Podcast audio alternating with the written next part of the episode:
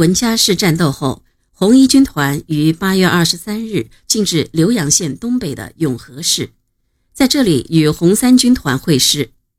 会师后，两个军团前委举行联席会议，决定成立红一方面军，朱德任总司令，毛泽东任总政委，彭德怀任副总司令，滕代远任副总政委，下辖一三军团。并成立了以毛泽东为书记的红一方面军总前敌委员会，林彪也成为这个委员会的委员。红一军团部由方面军总部监理，朱毛军团职务不变，林彪仍任四军军长，罗荣桓也被正式任命为四军政治委员。红三军团占领长沙，更使李立三的头脑热得发昏。他在中央的一次会议上奢谈长沙的占领。说是整个中国豪绅资产阶级统治崩溃的象征。我们现在已经到了历史上之大转变的前夜，到了中国革命之最紧张的关头。而毛泽东的看法则完全不同。他说：“打长沙这件事本身含有冒险的成分。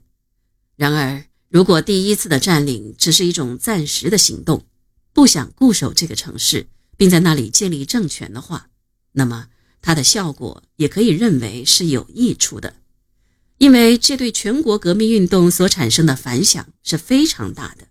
企图把长沙当做一种根据地，而不在后面巩固苏维埃政权，这在战略上和战术上都是错误的。但李立三的错误路线在红一方面军，尤其是红三军团中还是很有势力的，在总前委会议上。红三军团的一些干部群情激昂，坚持要再打长沙。如果说一打长沙是趁虚而入，容易得手，二打长沙则完全不同了。何键重占长沙后，对城内的共产党员和革命群众进行了惨绝人寰的大屠杀，长沙的革命力量被摧残殆尽。他还沿长沙城郊修筑了多道坚固的防御工事。守敌也猛增至三十几个团，再打长沙无异于以卵击石，凶多吉少。毛泽东、朱德反对再打长沙，可鉴于党中央进攻中心城市的指导思想和红三军团干部的强烈要求，不得不于八月二十四日在永和市方面军总部发出了向长沙推进的命令。决定将方面军分为左、中、右路向长沙推进。不出所料，二打长沙的战斗从八月二十八日开始，到九月十二日结束。因为敌人始终坚守防御工事，拒不出战，我军除在九月三日猴子石一役中歼灭出击之敌一个多团外，基本上未能捕捉到良好的战绩。二日和十日的两次总攻也没能冲破敌人的阵地，反而使部队受到了很大的伤亡。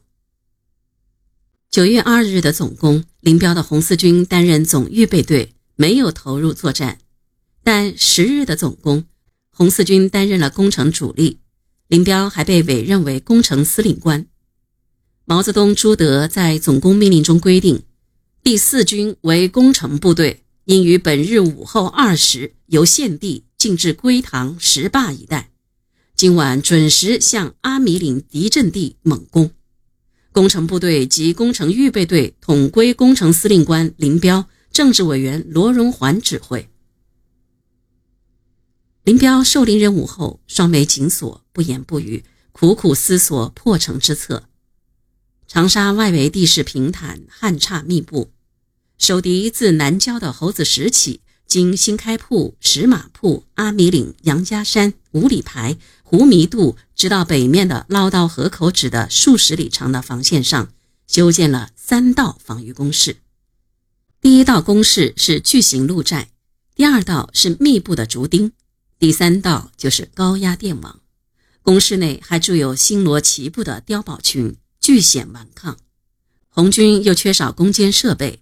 连重机枪也只有一挺，如何才能扯破敌人的阵地防御呢？